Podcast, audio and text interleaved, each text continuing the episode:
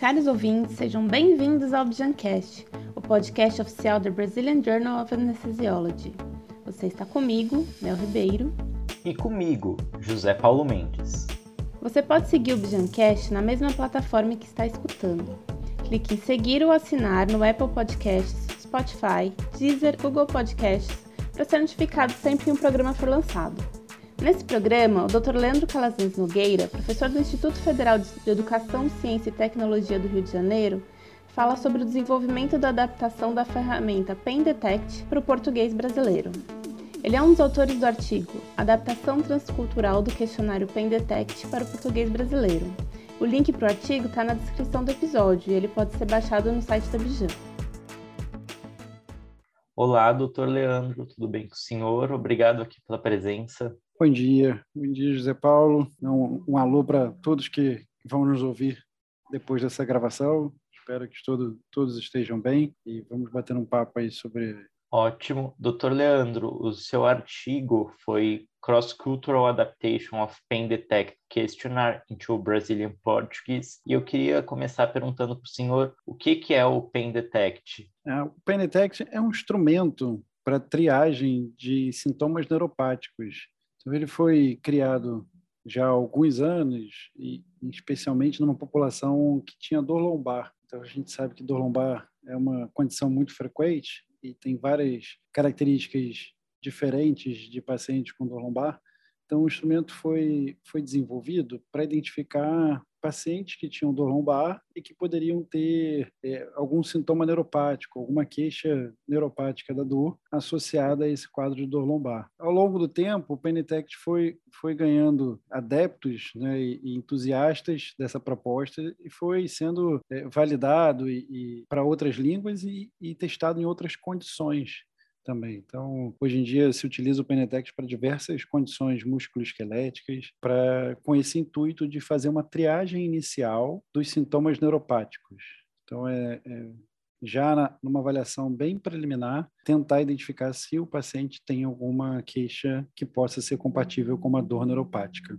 Doutor Leandro, o senhor poderia desenvolver um pouco melhor o que, que é a dor neuropática? Atualmente se, se diferencia a dor neuropática em alguns tipos. Normalmente o paciente se queixa na clínica com uma dor em queimação, com uma dor irradiada no trajeto do dermátomo, que pode ter algumas outras alterações de sensibilidade, né? pode ter várias outras características é, compatíveis com essa dor neuropática. Nas questões musculoesqueléticas, a gente classicamente diferencia os pacientes em três grandes grupos, que são das dores neuropáticas, das dores nociceptivas e, mais recentemente, tem se valorizado muito as dores relacionadas ao sistema nervoso central. Então, normalmente se considera dor neuropática quando você tem alguma lesão ou disfunção do sistema somatosensorial e pode ter vários grupos e vários locais de, de acometimento dessa, desse sistema somatosensorial que pode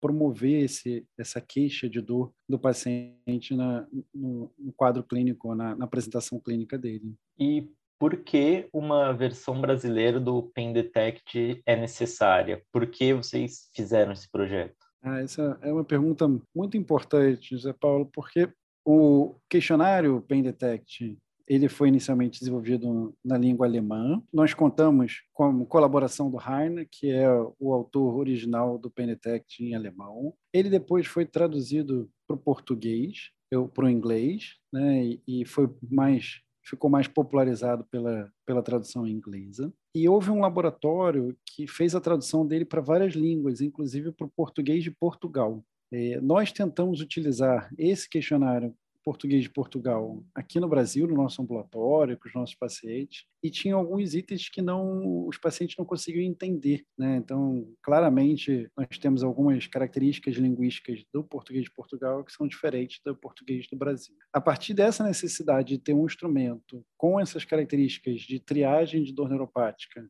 né, para facilitar a identificação dessa população no, nos pacientes musculoesqueléticos, nós vimos a necessidade de ter que adaptar transculturalmente, ou fazer essa adaptação transcultural para o português do Brasil, para o contexto brasileiro. É, daí veio essa necessidade de fazer a tradução. É, é muito importante ter uma tradução válida para o nosso contexto, para que essas perguntas sejam compreendidas pelos nossos pacientes e que a gente possa comparar os resultados da população brasileira com os resultados de outras populações internacionais. Então, é, é muito importante ter um instrumento que seja comparável né, com a versão dele em outras línguas, é, para que o nosso participante esteja respondendo da mesma forma que outras pessoas no restante do mundo respondem ao mesmo instrumento. E como foi o processo de adaptação para ser usado aqui no Brasil? O processo é um processo complexo, não é um processo simples. Não. Muita gente acha que a tradução é, é, uma, é um processo simples, mas é um processo bem complexo. Nós seguimos alguns padrões internacionais, existem algumas diretrizes internacionais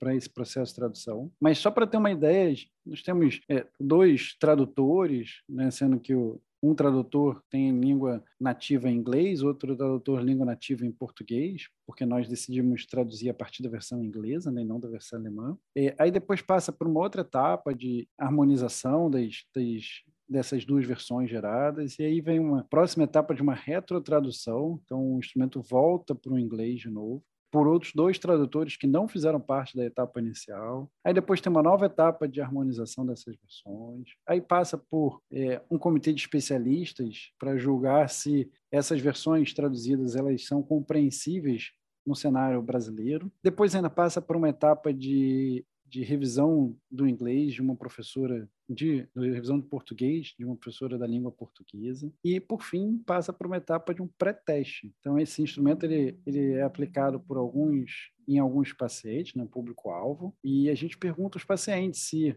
os pacientes eles compreenderam as questões, se tem alguma dúvida sobre alguma resposta, né, sobre como está colocado o item. Então, existe um trabalho grande nessa compreensão dos participantes. Depois ele volta ainda para uma reanálise para saber se os itens foram todos compreendidos, se o item precisa ser modificado. E aí, em cada uma dessas etapas vão tendo ajustes nos itens para melhor compreensão dos, dos pacientes. E a partir disso, quais resultados foram alcançados? O que, que mais surpreendeu durante esse processo? É, esse, esse é um, uma etapa né, de, de, estudo que é uma etapa como se fosse uma etapa processual. Né? Então, nós temos essa etapa que é disponibilizar o instrumento numa versão para o contexto brasileiro. Mas essa etapa ela não termina né, ela não é suficiente para ter o instrumento completamente validado. Então, o que a gente vai precisar nas próximas pesquisas, nós já estamos conduzindo isso, é, são, são etapas de validação do instrumento. Então, o instrumento já foi validado em outras línguas, né, comparado, por exemplo, com padrão ouro, com eletroneuromiografia para identificação de uma radiopatia. Então, ele já foi comparado em outros em outras línguas para verificar essa capacidade do instrumento de fato em detectar é, sinais neuropáticos, é, mas a gente precisa ainda dessa etapa no, no Brasil, né, para que a gente consiga ter um instrumento de fato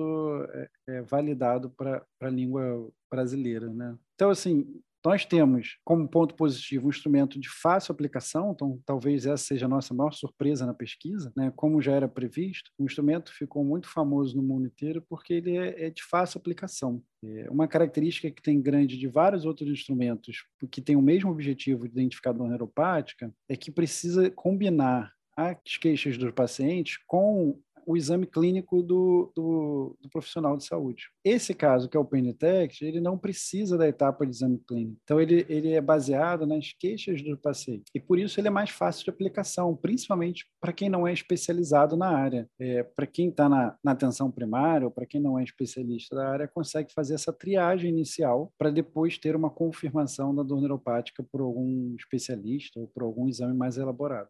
Existe algo mais que o senhor gostaria de destacar? Eu acho que nós precisamos, de fato, popularizar esse instrumento no Brasil. O instrumento ele tem sido utilizado em, em grande parte no mundo. O principal objetivo é poder utilizar o instrumento da forma com que ele é melhor feito, né, ou produzido. Ele foi elaborado para essa triagem inicial. Então, a ideia é que o instrumento seja utilizado por profissionais da área de saúde que tenham, por algum motivo, suspeita que o seu paciente tem uma dor neuropática. O resultado final é que a gente espera que, se o paciente tiver uma dor neuropática, ele precisa receber um tratamento diferente daquele paciente que tem uma dor de outro tipo, de outra origem. Então, o instrumento ele pode contribuir com essa melhor utilização do tratamento a partir do momento de uma identificação correta dos participantes que têm esse quadro clínico específico, que é a dor neuropática. Então, o que eu gostaria muito é que muita gente utilizasse, nós tivemos um grande trabalho para que para facilitar a vida das pessoas, em especial quem não é especialista da área, para poder ter essa ideia de uma dor neuropática e se achar necessário procurar um especialista como um anestesista ou um neurologista que possa fazer um diagnóstico mais preciso é, dessa condição.